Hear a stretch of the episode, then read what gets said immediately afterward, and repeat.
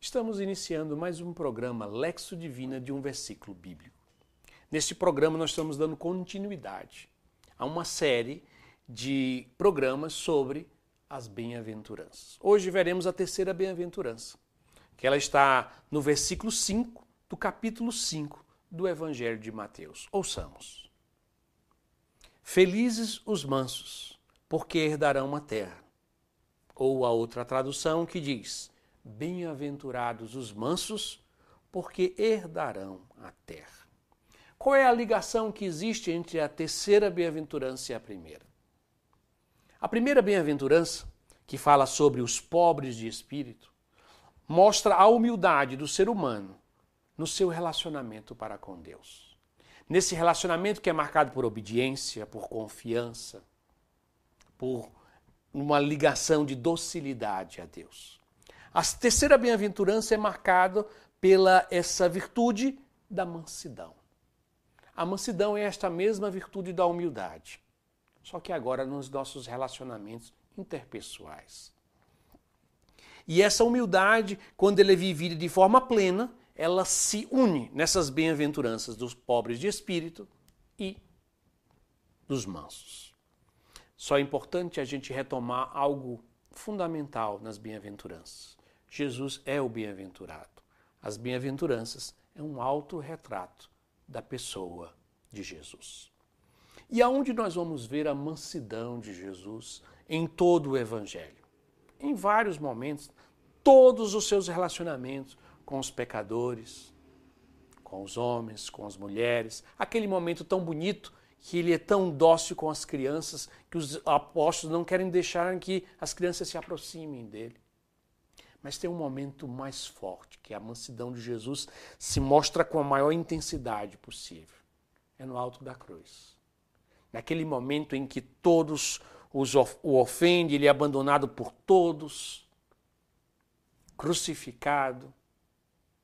No alto da cruz ele diz: Pai, perdoa porque eles não sabem o que fazem.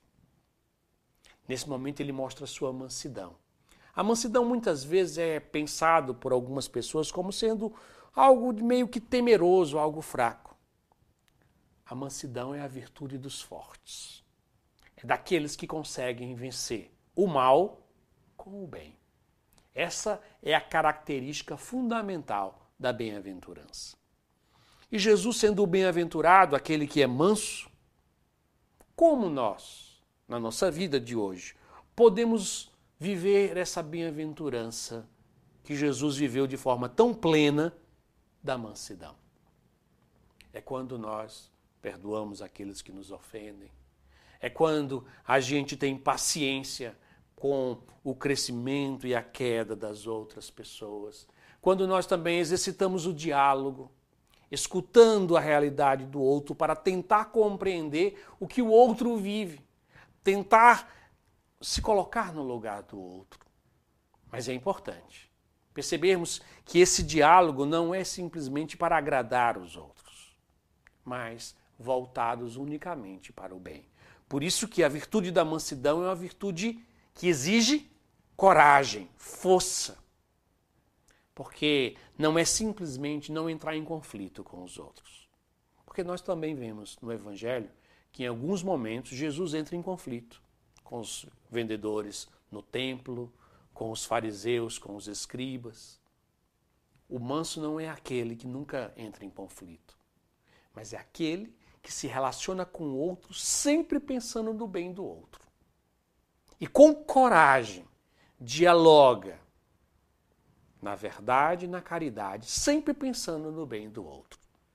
Eu fico imaginando, por exemplo, como uma mãe de família ela pode fazer duas atitudes que são uma pensando em si mesmo e outra pensando nos seus próprios filhos. Quando uma mãe de família entra em casa, que sua casa está desarrumada, uma chinela fora do lugar, e ela briga com seus filhos porque a casa ficou desarrumada, ela brigou pensando no bem-estar da sua casa arrumada. Mas quando essa mesma mãe entra e vê a casa desarrumada, e ela chama a atenção dos seus filhos, porque sabe que a organização é um bem para os seus filhos. Aquele chamar a atenção é uma marca da mansidão. Assim, a mansidão é marcada por isso. É direcionada pelo bem do outro.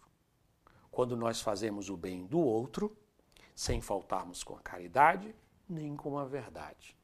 Assim, nós poderemos ter essa recompensa que, dos mansos, que é herdar a terra. Ter nos relacionamentos humanos uma felicidade e um equilíbrio. Assim, viveremos a mansidão como a bem-aventurança que Jesus viveu, experimentando a felicidade que o próprio Jesus experimentou. Amém.